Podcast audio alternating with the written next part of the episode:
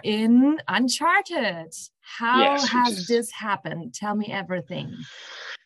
Okay, so as like most Hollywood things, it takes a while because it was. Uh, I think we started. For, I mean, my journey started about two years ago. So weird thing was, I was actually between agents, and um, a friend of mine who is an actor suggested his agent, and um, I spoke to Nita Agentur RCL, and she was interested, but she predominantly she deals with German actors for the German TV market and across Europe and so on and so forth, and German language stuff. So she was a little bit sort of, I don't know, do I need an English guy? You know, that's I guess that's not really my market. Um, and as in the process of her thinking about it, she sent me a message um, saying, so listen, bizarrely, this gig has come across my desk. Can I put you forward for it? So I was like, yeah, sure. So I got um, a message back saying, yeah, please do an e-casting, um, which I did on the Friday, I think it was. And then on the Monday, I got a message from her saying, actually, the casting director and the director really like you. Um, so I was like, okay, fantastic. And when I was doing the e-casting, it was for this role of an auctioneer, which isn't a secret because I'm in one of the clips of Mark Wahlberg, um, so I can safely say that. Um, and uh, she said, "Yeah, the, the, casting director and director like you, um, but now it's got to go off to Los Angeles for approval." And I remember thinking, "Okay, that's a bit of a surprise because I had no idea what it was. It's all done with code words and you know code titles, and it was for a film called Girona." Um, which was the working title. Um, and then on the Friday that week, I got the message saying, "Yeah, you got the role." So, and that point, by that point, I knew who the director was, and I put two and two together. I knew who the casting director was, and put it together, and figured, "Holy shit, it's un- it's Uncharted." Uh, so that was massively exciting, and like you know, once I realized Tom Holland was going to be in it, and Mark Wahlberg, and so on, um, it was it was a really exciting time. Um, and then I got the message saying, right, okay, so we're going to be filming in about two or three weeks. Here's a script. Be ready, sure thing. And then on day one that the filming was due to happen, the entire production was closed down because of Corona. Were you um, already in uh, LA by that time? No, I wasn't. So all the filming from my side was done in Berlin, in Brandenburg Studios. Um, so a lot of the special effects stuff was done in Brandenburg. They, the location shoots were, I mean, you know, they've obviously gone all over the world, Spain and so on. Um, but yeah, so some of the, the studio stuff I know was done up in Brandenburg and certainly my scene, which was done in the middle of Berlin, um, this big auction scene uh, was done was done there. So yeah, I hadn't even gone up there yet. I was like two or three days out from the actual shoot, and then there's everything was closed down.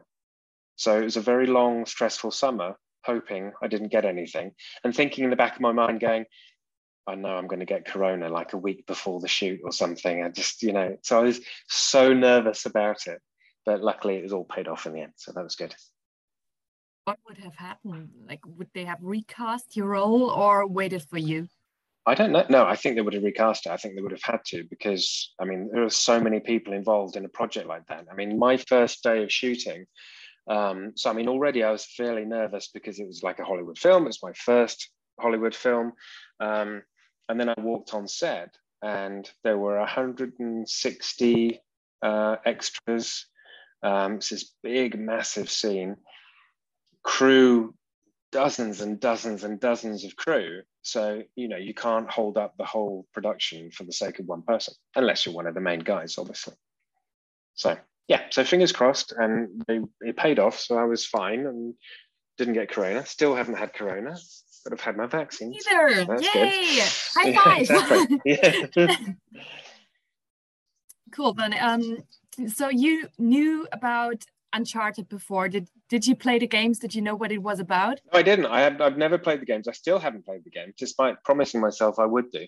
Um, but yeah, I did know them because I have a I've had all the PlayStations throughout the years from the first one. Um, so yeah, I mean, the games have always held an appeal to me, but I haven't since having children. I just don't have time to sit down. I mean, it's a bit different now to sit down and spend, you know, two or three hours uh, wading through a, a, huge cinematic story like Uncharted is. So uh, I tend to be a bit more of a casual gamer now. Fortnite, middle-aged dads playing Fortnite. It's a winning formula. It's going to be my YouTube you, channel. Why aren't you on Twitch yet? I, I, I actually do. Have, I do have a Twitch account. but yeah, I I have a Twitch account, but I haven't actually started doing anything because the sarcasm that goes with it, I'm fairly certain I'd get in trouble within about 20 minutes of being shot by you know somebody within nanoseconds of landing on the island. That's exactly what the Twitch community wants to see. Who knows? Yeah, that's true. That's true. Middle-aged men being a bit crap at stuff. I wouldn't watch because I don't watch any Twitch streams at all, but I imagine some people would. Most definitely. That's weird. But you're you're a bit of a gamer, aren't you? A little bit, yeah, but I I don't really have the stamina to um, play most games through. So I I played all the Zelda games, but uh, other than that, most games sometimes start to bore me, and then work and life gets in between, and I never really hmm. finish yeah, yeah exactly. I'm, I'm just a casual gamer, I'd say. Yeah, yeah, that's the thing. I mean, you know, Nick, Nick and I, you've played Zelda and gone through all of those things. So it's not like we're a stranger to the long haul video game, but you know, just kids come along and, you know, your gaming habits change again. So, but there we go. Door opening so, in the background.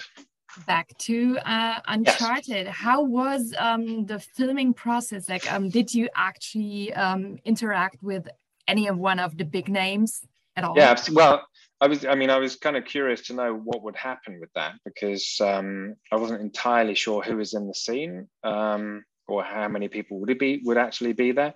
So I did have my, you know, I had my text. I had that all learned.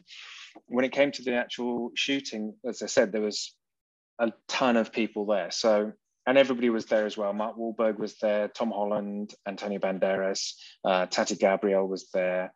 Um, and the scene itself is a key scene, I would say, because it centers around one of the MacGuffins. So I'm auctioning one of those, and there's a bidding war that happens. Um, and before we started doing the first before we started doing the first uh, take, one of the production coordinators came up to me and said, "So listen, Peter, do you want to just come down? We're just going to do a quick rehearsal." And I, up to that point, I'd seen a few like stand-ins because you know the main guys they've got other stuff to do rather than hanging around for the lights to get fixed and everything.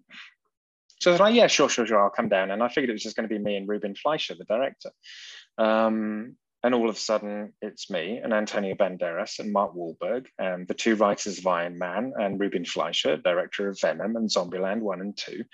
Um, and there's very various producers in the background. And Tom Holland is sort of milling around doing other stuff because he wasn't directly involved in what I was doing. Um, and so Antonio Banderas and I chatted away and we talked about you know me living in Barcelona and we then did this line run, line run and it was a very surreal experience because all of a sudden I'm surrounded by all these people that you know I've admired and seen for years, and um, there's me in the middle of it, feeling a little bit like an, an imposter. But it was fun. It was really fun. Everybody's lovely. Uh, the guys up in Brandenburg were super organized, and everybody made um, made me feel super welcome. And it was just a really, it was a really nice um, it was a really nice environment when you consider how many people were involved. You know, so they made sure that I was okay and everything was all right because they knew I had a fairly important job to do. That sounds nice. Um, it was. Do you have any um, cool new contacts now that you maybe can work with or that can open doors for you to get your career up and running? Well, I mean, I'm still in contact with Ruben Fleischer, the director. So we make the email every now and again just to check out how everybody's doing and what's going on. Um, so I mean, that's obviously a possibility. Well, we'll have to see what happens in the future. Um, and I, I, actually have an e-casting that I have to do tomorrow for the casting director of Uncharted. There's another project that she's eyeing me up for, so I have to do that tomorrow. So contacts have been made, and uh, it all helps in the the long ladder of a of a career you know, the overnight success, 10 years. Well, here I am about 25 years later, still going. Well, um, I know you, but listeners of this interview won't know you, of course, mm -hmm. uh, or maybe they have heard of you, the, the great and the one and only Peter Seaton Clark.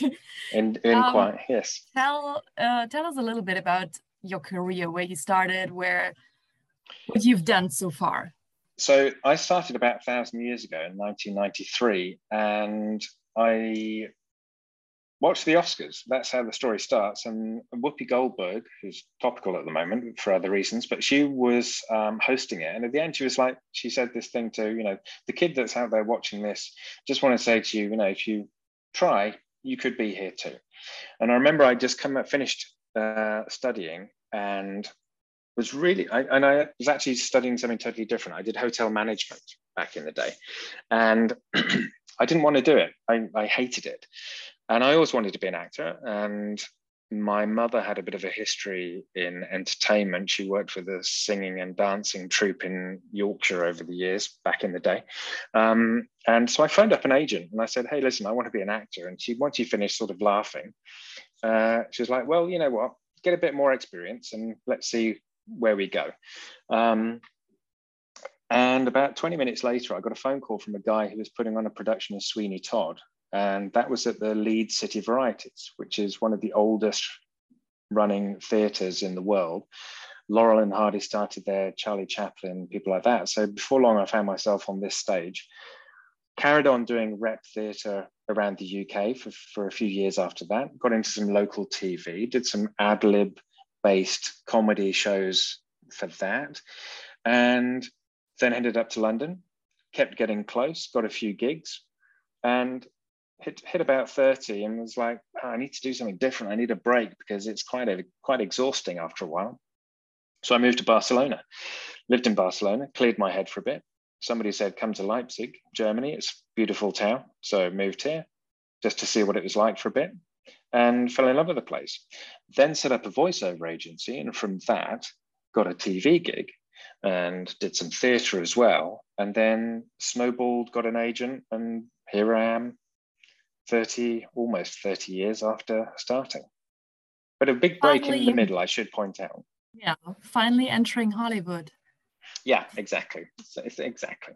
Um, but yeah, I mean, so the break was kind of, you know, self-imposed. And also when the kids were born, you know, so I have a son and a daughter, 15 and 16. And I didn't really want to be away from home while they were growing up. And acting does involve a lot of being away from home, as I've experienced over the last two years.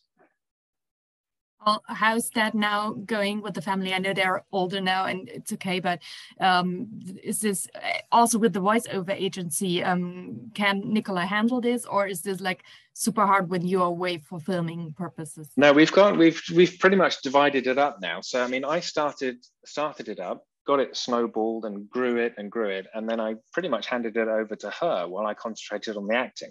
So she runs it brilliantly. I still have my role to play. For some reason, I'm in the finance department, which is slightly weird um, with my mathematical skills. Um, so that frees up a lot of her time just to concentrate on the projects and running things. Um, as far as the kids concerned, I mean, they're 15 and 16, and I'm a source of money and a source of food and a roof over their head. And, you know, every now and again, if they've got a problem, they'll come and talk to me about it. But generally they're sort of not that worried anymore that I'm away. Um, and when I'm away, I'm only away for like a few weeks at a time. Um, so I mean, uh, October, October, November was Russia. Just before that was Liverpool, and then Vienna. Um, so it's manageable. It's it's yeah, it's fine. The kids are fine. I wanted to ask you about Russia because I've seen that on your Instagram. What yeah. was that? Well, there's actually two things. So at the moment, I have two films out in the cinema at the same time, which is very show busy. Um, and so the first one is called Champion Mira, which is a Russian film about the, uh, I think it's 78 World Chess Championships with Korchnoi uh, and Karpov. Um, and it was a big battle because um, Karpov, I think it was, was it Karpov? I think so. Uh, he um, not emigrated, what's the word I'm looking for? Back in the day, when you switch sides, he defected. He was a defector. And so it was two Soviet chess champions, one who defected. And so it was a big matter of pride. Um, so it was a big, big um, chess game. And it was, the film is basically one of the major new funding projects within Russia, the cultural scene. So they're starting like a big film production um, program um, and this was the first one so so i was there in moscow filming that in november december of 2020 uh, and then last year i was in a series called diversant which is the Saboteurs, or the Saboteur, um, which is one of the biggest Russian TV shows out there. So it's a World War II drama. Viewing figures are about 70 million on a bad day. So it's crazy numbers. Um, and it's a bit of a national national tradition. So when they have their equivalent of Memorial Day, everybody stops and they watch this story of these Soviet hero, heroes defeating the Nazis in various ways. So yeah, I was playing the head of a Nazi hospital. So I have a very good look in Hugo Boss. I also wanted to inquire um, about your gute Zeiten, schlechte Zeiten role. So tell okay. us everything about that. Okay, so that was that was a fun little project in the beginning of last year. So only a couple of episodes, but my agent phoned me up and said, "Hey, listen, so Gute Zeiten, Schlechte Zeiten got in contact. They want to uh, want you to do this role." I was like, "Okay, but it's in German, right?" So I mean, I do perform in German, but obviously with my British accent. And I was a bit worried about that. And she said, "No, no, no, don't worry. Listen to the car- listen to the character description." So, okay, right. So, a guy called Gordon Smith. Yeah, got it. Um, so he's distantly related to the royal family. Okay, got that bit. A uh, bit of a ladies' man, right? And he loves a drink. So I'm like, okay, well, this should be fun. So it's expected that my accent was going to be, you know, British. Um, so it was a, a, day filming up in, again, in Babelsberg studios for that. Um, and I was basically playing the boss of uh, a character called Felix. Um, and I sort of turn up and I sack a load of people, although I, I sack them off screen. Um, and I create a bit of problem by leading Felix astray by going to a going to a, a club restaurant type thing, and a couple of ladies appear, and it's not quite sure whether I planned it, paid for them, whatever. But I am nefarious. It's best description. But it was a fun day. It was a fun day shoot. I have to admit that I have never seen a single episode of Gute Zeiten, Schlechte Zeiten, and I have not seen yours, but this is Well, it was a piece of work, a, a, a, piece of art, I can assure you. The best thing about uh, yes. one, of, one, one of the things about, I mean, one of the golden rules is that, you know, if you do anything sort of vaguely prominent, the last thing you should ever do is read the comments. So like an idiot, I thought, oh, I'll just have a quick look and see, you know, what people are saying. And I think the first comment was, what's that for a weird accent? So I was like, well, okay, there could have been worse things they said, but you know, hey, I'm English, not my fault. Ah, what a weirdo faking this British accent, right? yeah, right. Yeah, when when deep down I'm deeply Saxish because I've lived here for 20 years. I know you are. okay. Um, yeah, I think um, we're we're done here. All right. Do you want me to just tell you very quickly a quick overview about the film and the overall vibe of it. Okay, so I think the thing that's that's really fun about the film is that it's like a real sort of 80s throwback, I think, to the whole Indiana Jones thing. You know, it's just this crazy adventure, crazy stunts, crazy weird stuff happening, and puzzles and cobwebs and dusty tunnels and all that kind of stuff. And it's just a fun, you know, it's a fun thing. And certainly during the shoot, watching Tom Holland do so many of his own stunts and like the whole if you've seen in the trailer, there's a bit with the light fitting where he sort of grabs onto the light fitting and falls down. I mean, he did all of that. The only thing that, and that was, all, I mean, with a certain amount of wire, etc. Um, and then when I was talking to his stuntman afterwards, because he did the actual fall that lands on the ground, which you see in the trailer, and I said to him, "Man, that was unbelievable," because he literally fell. I think it was about a meter and a half, two meters, wallop down on his side, and he did that four or five times. It was incredible. And I, I assumed there was like a special flooring mat down, but no, he just landed like a like an angel. So yeah, so it's just a bit of fun and um, yeah, it's a good old popcorn movie, I think. Yeah. And it's out next week. This week. is out on Friday. It's out on Thursday. Thursday, the 18th. There so maybe I'm gonna go to the cinema. I have, I have not been to the cinema in, in forever. Is that not Thanks. your job? Yeah, but no, no, not really. Because when I go, I go to press releases, but uh, then there's only a few press peeps in there. But uh, those haven't really happened in Leipzig, or mostly thanks to Corona. and most corona, of the stuff I do, I, I, watch from home. I get some, I get some dubious link to a website and a password uh, to log in, and then yeah. watch it from mm. home. And okay. yeah, thanks to Corona, I haven't been to the cinema uh, privately as well. So I think it's safety first, kids. I might have been like two years that I've not entered a cinema now. Okay. One day, maybe uh, won't it be on on Disney Plus maybe soon? No, it's um, Uncharted will be on Netflix in a few months because they Sony's signed Already. a deal with Netflix, so cool. you'll have that opportunity. But I heartily recommend going to the cinema to see because it's going to be a rip I in the arm. know, but there's people, and I don't pe- like people. yeah, I know. well, you know, you've got a cat, so that'll make things better. It's amazing to be around. What, what do I need people for? Exactly. Very true. Okay, Cool. Peter, thank you for your time and No problem. Thanks a lot. Ricardo. It was lovely. Yeah. And we'll to speak to you soon. everyone and have a great right. evening.